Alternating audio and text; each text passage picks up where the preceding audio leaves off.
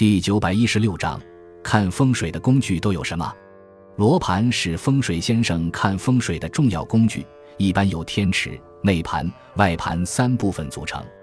天池也叫做海底，就是指南针，其底部会有一道红线，谓之海底线；也有的会有十字线，分别指示东南西北四个方位。不论哪一种。使用时都要使磁针与海底的南北线重合。所谓内盘，就是紧靠指南针外面的可以自由转动的圆盘，上面分为许多格子和层次。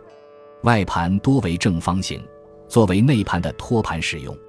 鲁班尺也叫做鲁班尺，原本是建造房宅时所用的测量工具，其形状类似于今天工匠们所使用的曲尺。鲁班尺相传为春秋时鲁国的公输班。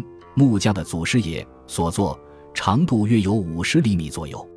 不知何年何月，被风水人士在刻度上加入八个字，就用来测度房宅的吉凶祸福，并给他起了个新名字——门公尺。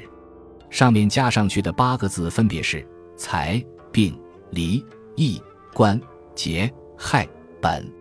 在每一个字底下又区分为四小字，用来区分吉凶祸福。六人盘多为古代风水先生使用，是乡宅择地的主要工具。从外形上看，其上圆如天，下方如地。所谓的六人，依次为壬申、壬午、壬辰、壬寅、壬子、壬戌等六十甲子中的六人。天盘中央是北斗七星，内圈是十二月份，外围是二十八星宿。地盘分为十天干、十二地支、二十八星宿三层。其工作原理是运用六人数来推算天时和方位吉凶，人们用它来占卜关于嫁娶、生产、立时、屋宇、禄命、得官、祭祀、发病、殡葬等的吉凶祸福。